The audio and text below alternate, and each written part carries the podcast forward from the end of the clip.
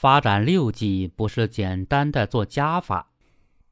日前，我国一项六 G 无线传输技术取得重大进展。同时，工业和信息化部再次强调，要推动六 G 等关键核心技术加速突破。我国五 G 成功商用，为六 G 奠定了良好的发展基础。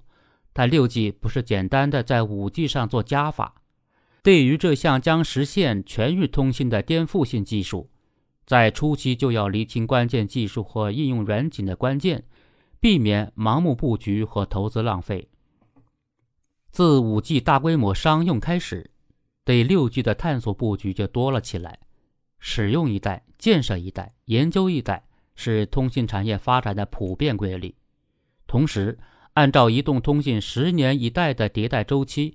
以及二零三零年实现六 G 商用的远景目标，启动六 G 研究的时机已经成熟。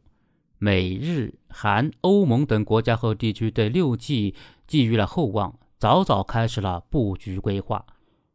我国在五 G 网络技术应用等方面已经走在全球前列，六 G 时代更不能掉队。六 G 并非简单的在五 G 之上做加法，有网友把五 G 比作高铁。把六 G 比作飞机，理论上，六 G 的传输速度最高可达到五 G 的一百倍，通信时延则是五 G 的十分之一甚至更低。不仅如此，六 G 能借助卫星互联通信等技术，真正实现空天地一体化的全球无缝覆盖。借助六 G，科幻大片里的许多场景将成为现实，比如全息通信。感官互联、数字孪生等，与万物互联的五 G 相比，六 G 要实现万物智联，一字之差，却意味着在网络架构、基础性创新、应用场景等方面都需要实现颠覆性突破。减碳、成本、频谱资源、信息安全等都是需要克服的难点。发展六 G 更不能盲目布局。五 G 与六 G 有衔接贯通或互助发展的关系，推进五 G 网络建设和规模化应用，能为六 G 发展奠定良好基础。目前来看，继五 G 之后，我国六 G 技术依然领先全球，已在超大规模、通感一体、新地一体化网络等关键技术方面取得重要进展。但也要注意，避免技术演进的路径依赖。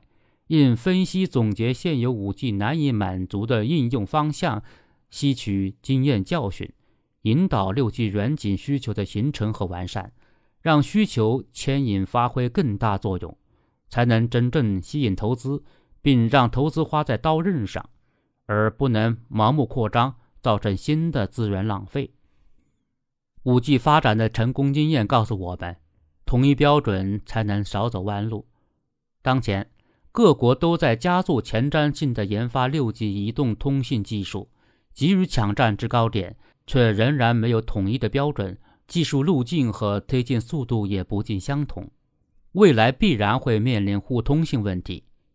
从长远看，我国只有积极推进制定统一技术标准，加强全球合作，发挥超大规模市场和产业体系完善的优势，加大创新力度，未来。才能打造出可互通、低成本、高效的六 G 网络，实现美好愿景。